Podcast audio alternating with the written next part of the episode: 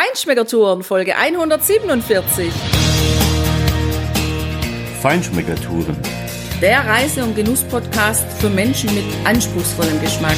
Von Bettina Fischer und Burkhard Siebert.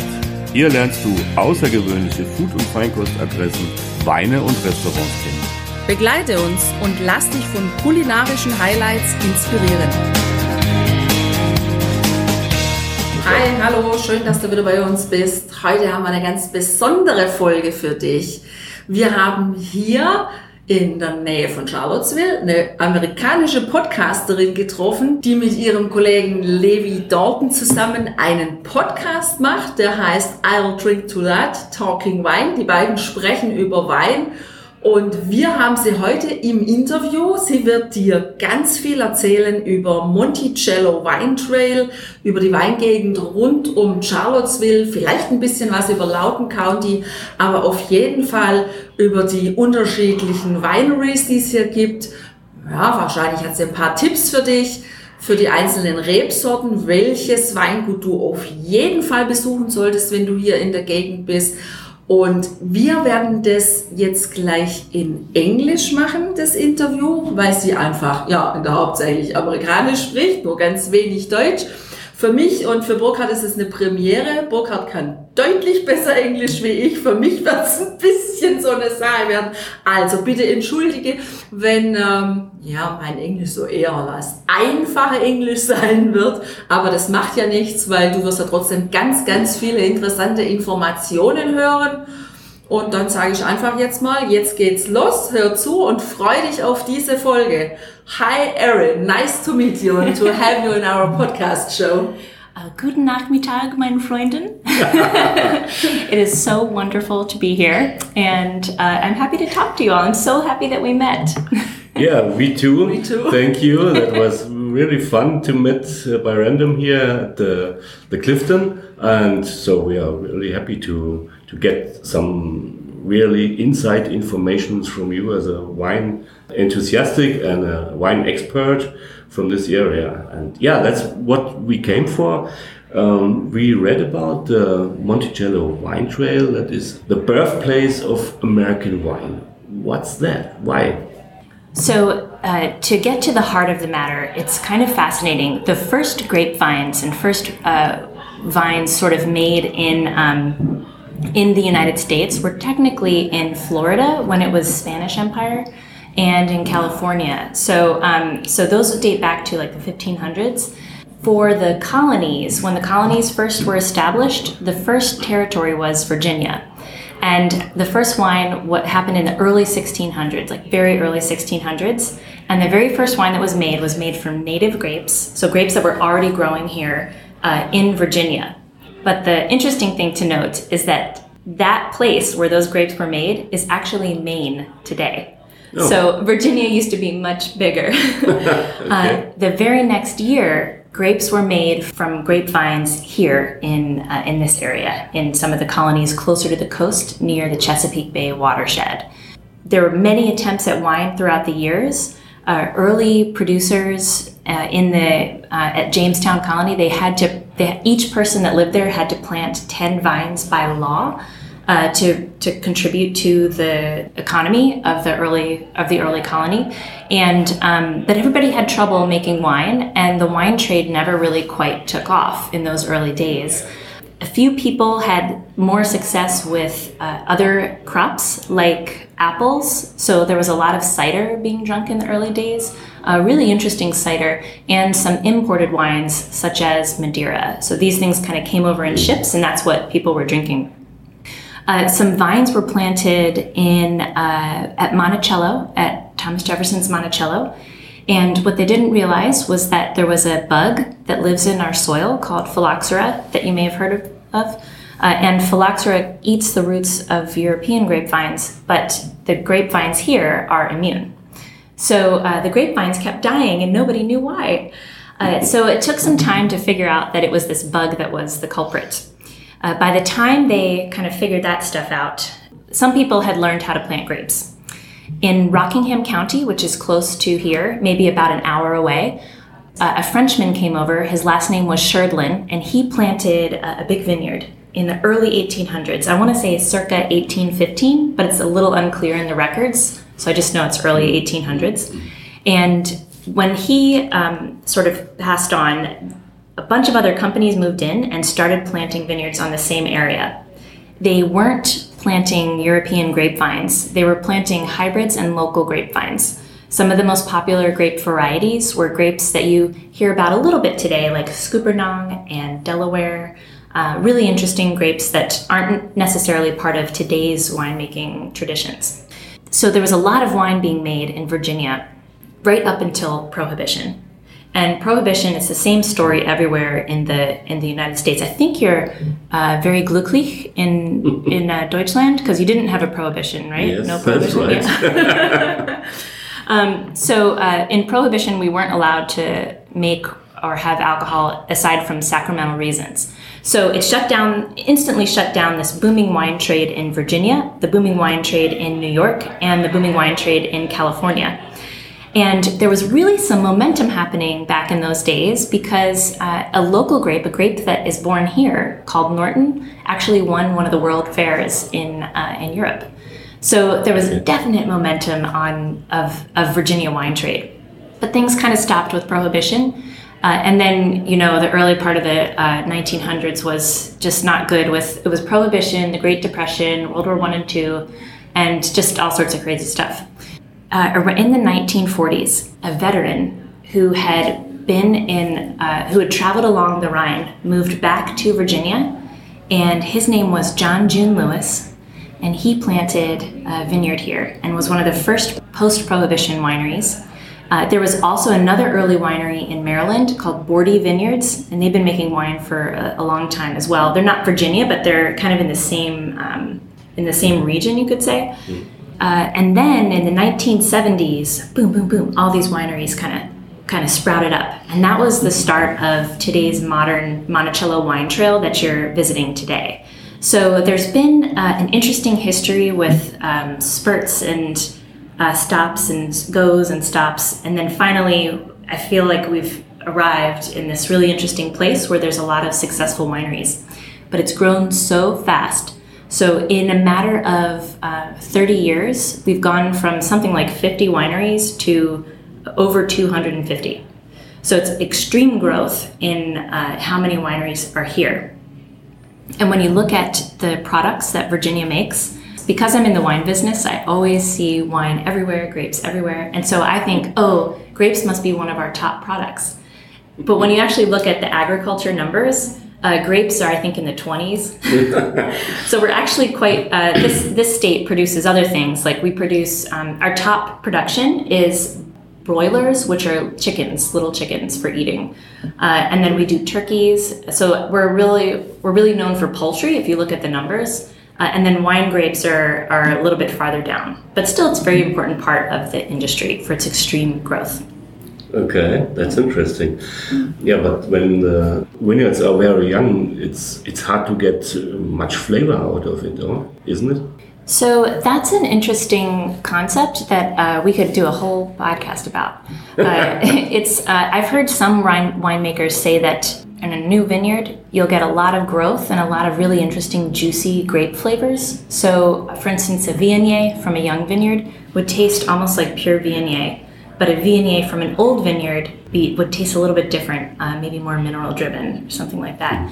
Um, young vineyards do produce quite a bit in their early uh, in their early years. Typically, you would not get fruit that you could make wine from in year one or two, but usually by the third year, you're into production. And usually by year 10, between 10 and 20, you get some decent fruit that you can you can really make some nice wines with. Uh, here, there are a lot of new vineyards, but there are also we're starting to have old vineyards and i think that's going to usher in a new era of local wine here. As the roots get deeper and the wines become more complex. Okay. Yeah we had some tastings already and uh, also the vineyard which is one of the oldest here they told us. It's raised in 1978 which is comparably old to the to the others here. And they had the, the red wines especially were deeper than, than others uh, we tasted here. But um, which grape varieties are typical for here? What does the region makes interesting for a European wine lover to come here? Hmm.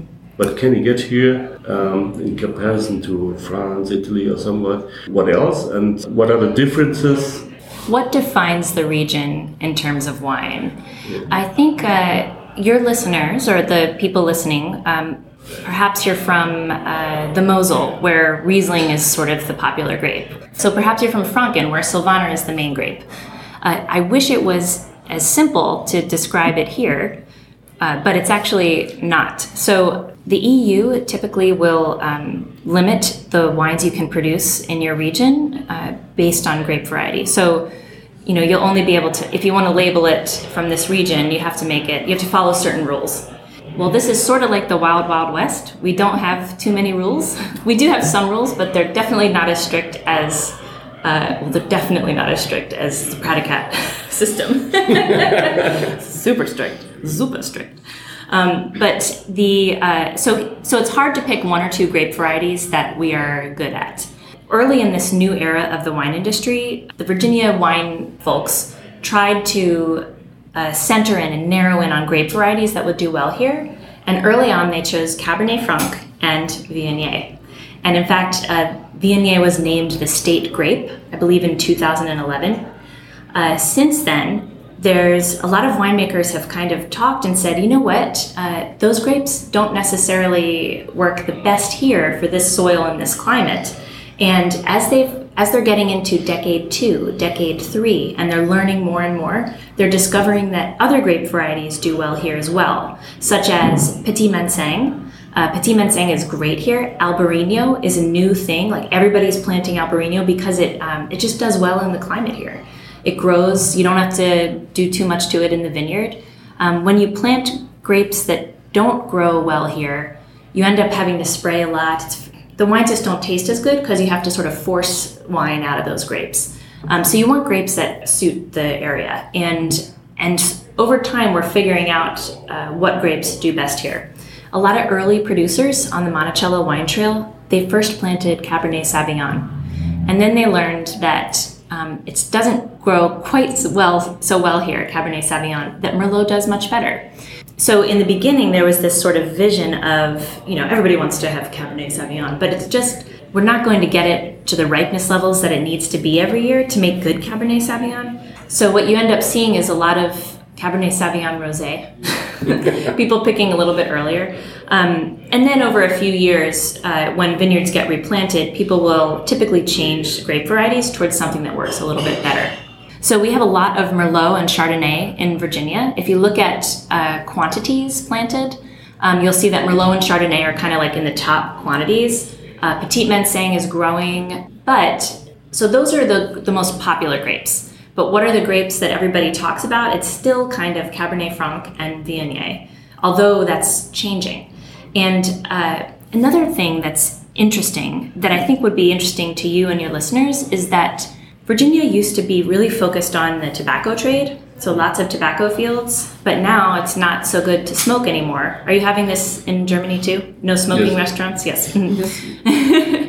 uh, All of them. Mm-hmm. So as the tobacco fields dwindle, there's new crops coming in. There's small boutique farmers. We're having uh, boutique cheese makers come in. So we're having these interesting cheese farms making beautiful goat cheeses and lovely local cheeses. Uh, we're having small farmers specializing in um, heirloom ducks, heirloom cattle, grass fed beef. Uh, so, really interesting source products. And combine this with the fact that we're so close to that Chesapeake Bay watershed where the Jamestown settlers first came in and set up their colony.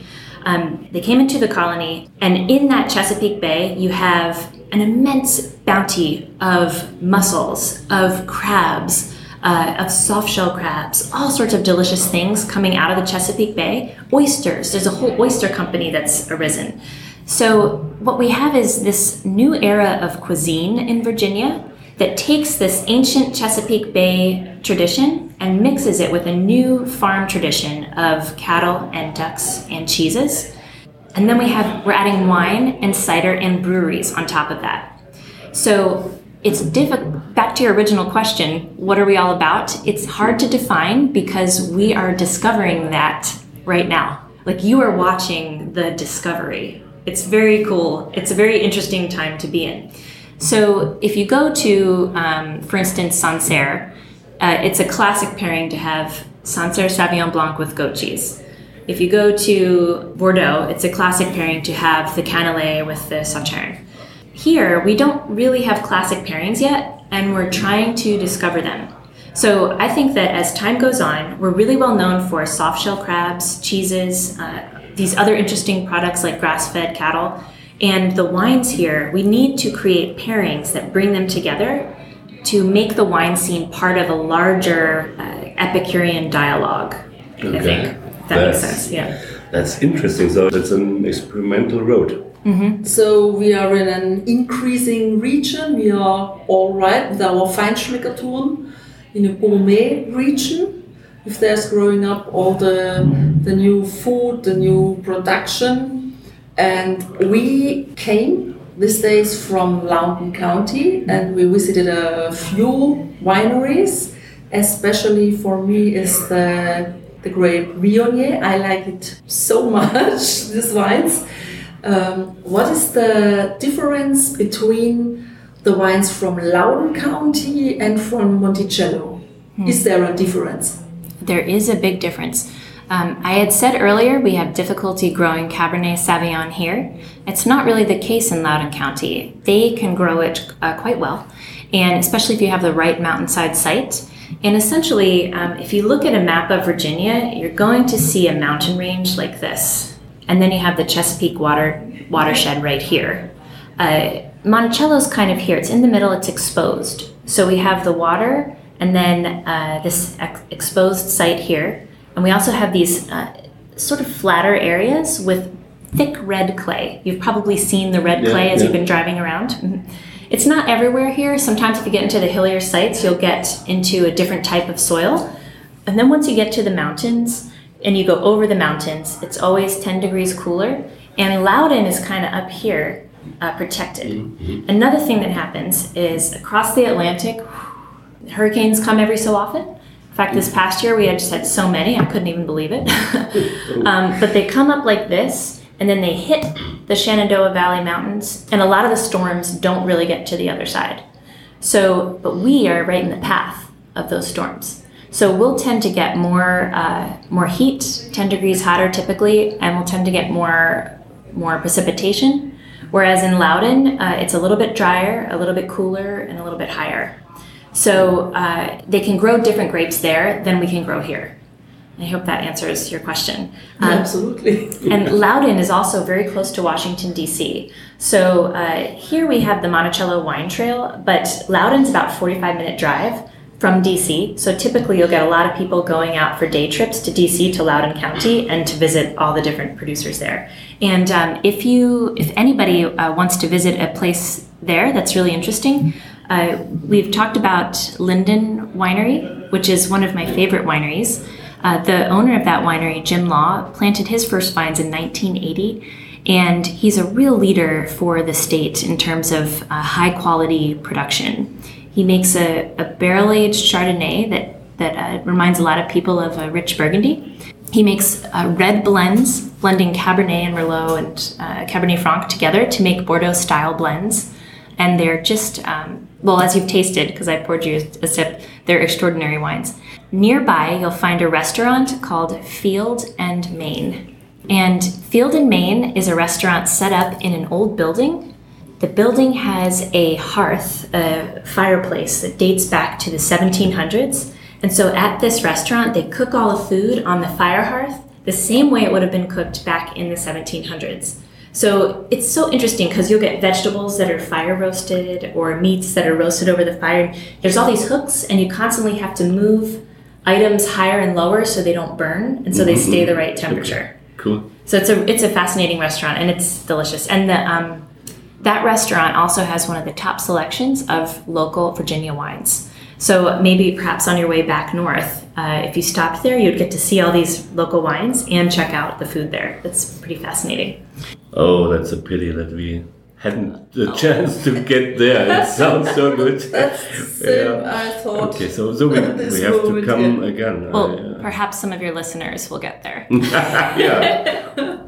Yeah, that's interesting. Yeah, I, I had uh, you gave me the wine yesterday, and the red um, cuvee from this winery. It was really excellent. It reminds me of a good. Um, I have some of the uh, Bordeaux from 2005. We were there in Saint-Emilion and uh, Côte de Blaye and so. And we have still uh, a few bottles in, in our wine cellar of that. That was a great vintage. It reminds me a bit of that. Uh, this was really good. I have seen other wineries um, or other wines. They are described as more Italian style or something like that. Does the, the, the wine growers here um, are looking for a certain direction, maybe Bordeaux style or maybe Tuscan style or something? Or is that just to make also a wine like this? And do they also develop their own style? That's a great question. In any emerging wine region, there's a search for identity. And we see this in emerging wine regions around the world. For instance, Central Otago in New Zealand has aligned itself very closely with Burgundy. Um, but at the same time, they're, they don't want to say we're just like Burgundy. They want to have their own thing. The Margaret River has aligned itself closely in Australia with Bordeaux, but at, the same time, they don't want to say, oh, we're Bordeaux, we're, we're the Margaret River. So uh, it's difficult to, to establish your identity as unique when you're using grape varieties from, that are from other places, essentially. Here in Virginia, there's a few people trying to do their own thing. Like, I, I believe you tried Chrysalis, yes? Yes. Yeah. So uh, at Chrysalis, there's um, there's a big heavy focus on the Norton grape variety, which is a local Virginia grape. Uh, so there's one example of, of one winery kind of seeking to forge a new, uh, very clear and uh, individual identity that isn't really based on anywhere else in the world. From what I've seen in emerging wine regions, in the very beginning, wineries will attempt to to compare themselves to other regions, just to give drinkers a benchmark. This is sort of what we're going for. This is what we're like. But ultimately, the the goal and the job of the wine region will be to establish its own identity. Where your listeners are from, the grape material is different. You know, like you don't really like you have Riesling in the Mosel, you have the Sylvaner in Franken, you have uh, Blanc in the Loire and Bordeaux, you have Pinot Noir in Burgundy and you have Pinot Noir in Champagne, but you don't really have Pinot Noir in Bordeaux, and you don't really have Riesling in the Jura, and you don't really have Sylvaner in Burgundy. You know, it's just um, ev- everything's kind of neatly defined, but because because our wine cultures tend to take cuttings from those vines and use the same plant material, it makes it more difficult to search for identity. So really what we have to do is find um, find what makes our soils unique which isn't necessarily regional. You know the soil for at one winery might be different from another um, and find the overarching story of virginia wine. And i sort of mentioned it earlier but to me that story is intertwined with food and with this emerging uh, Yeah, cuisine yeah, that's okay. happening. Um, i have a few pictures to show you as well. Uh, so 1607 was when that first wine was made in Maine. That was Virginia. Yeah. Okay. Um, this this is that mountain range you can see here. Okay, so here's Virginia, this little triangle. And You can see the mountains come right down here, and Virginia's in this green part right here. And the Chesapeake Bay watershed is here, and Loudoun County is up here, uh, kind of on the other side of that ridge. Um, here's another look at the same thing. So you see, this is where all the oysters and the mussels and the crabs are, and where the first colonies were. And then charlottesville is kind of like right here in the Piedmont. Oh, there's Charlottesville. You see it? So Charlottesville's right up above those mountains, and then these are those big mountains, and there's ridges and ripples. And this here is some of the oldest land that exists on the planet. Uh, millions and millions and millions of years old rock is is right here. So it's kind of fascinating.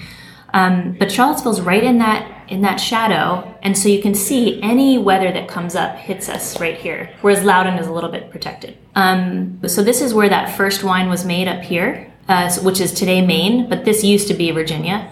And then this is where that Chesapeake watershed is, where the 1608 wine was made. And this is a really interesting map. So you can see this map of Virginia, and you can see the Chesapeake Bay watershed here, and this is the Atlantic. And look at how they drew the map. They drew it as if they were in a ship seeing the coast of the land, mm-hmm. going into the Chesapeake Bay watershed. Mm-hmm. So this this map of Virginia to me is fascinating because it shows how important this sea area is for um, for the cuisine and the wine here mm-hmm. and for everything here. This is an example of a Norton grape, and um, Norton won the best red wine of all nations at the Vienna World's Fair in 1873. The best red wine of all nations. From here. Cool. Isn't that amazing? yeah, yeah that is. That is. um, this is John June Lewis. He's the veteran that I told you who uh, traveled along the Rhine and was inspired by the wines he tried there and planted grapes here in the 1940s. Okay. And these are some of the early winemakers in the 1970s. Here we see here we see grapes produced. This is a graph that shows grapes produced. So you see mm-hmm. just a very slow growth and then boom. Yeah. Tons and tons of grapes produced. So we this this graph clearly shows our the explosion in our our grape agriculture. And this is that list of products that I was telling you about. So grapes are number 17 right here, whereas uh, broilers or chickens are number one kind of neat, huh? yeah. Um, but still, even though we're a very, we have a very robust agriculture, uh, it's interesting to note that less than 16 cents of each dollar, so if you spend a dollar, only 16 cents will typically go to the farmer. So essentially, like the farmers aren't really close enough to the chain to really benefit from from all this. So, so we're not quite there yet. You know, some changes need to be made. Um, soft shell crabs from the Chesapeake uh, also, there's like ham biscuits are kind of a local delicacy here. Oh, okay. um, and I think ham biscuits, Virginia ham, pairs so well with Viognier. Uh, I think oysters from the Chesapeake Bay go so well with Petit Manseng, and I think Virginia turkey is a great pairing with Cabernet Franc. So this is an emerging cuisine here. Mm-hmm. Even back in the 1800s, broilers or these fried chickens were super popular along the C&O train line here. So the trains would come in, and can you see the hats of the people? On top of those hats, uh, there's trays with fried chicken on top. And there's a little hole in the middle where you put your money. So as they walk by the train, people reach out of the train and put their money and then take a chicken. that uh, that's funny. Uh, the original fast food. yes. Yeah. Um, here's another interesting thing. So, uh, in the US, there are certain dishes that you find all over the whole country. And these things you can go into. Und welche Gerichte das tatsächlich sind, äh, wie ein junger schwarzer amerikanischer Küchenchef die amerikanische Standardküche mit europäisch beeinflussten Rezepten bis heute ganz nachhaltig geprägt hat, nach welchen saisonalen Genüssen die Feinschmecker in Virginia ganz scharf sind, welche Weine natürlich dazu passen, die ja Insider-Geheimtipps von Erin Scala zu ganz besonderen Weingütern auch in der Region und natürlich ein Haufen Tipps zum Schlemmen und Genießen in Restaurants in Charlottesville und Umgebung.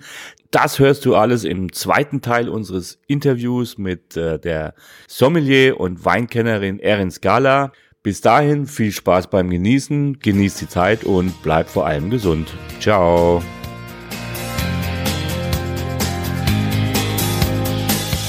Hier endet dein Genusserlebnis noch lange nicht. Komm rüber auf unsere Homepage feinschmeckertouren.de und schau dir die Bilder zu unserer Show an. Dort findest du auch wertvolle Links zu den heutigen Empfehlungen.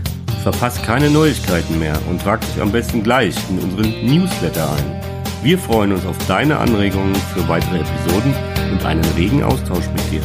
Viel Spaß beim Genießen, denn du weißt ja, wahrer Reichtum besteht nicht im Besitz, sondern im Genuss. Deine Feinschmecker Guides Bettina und Burkhard.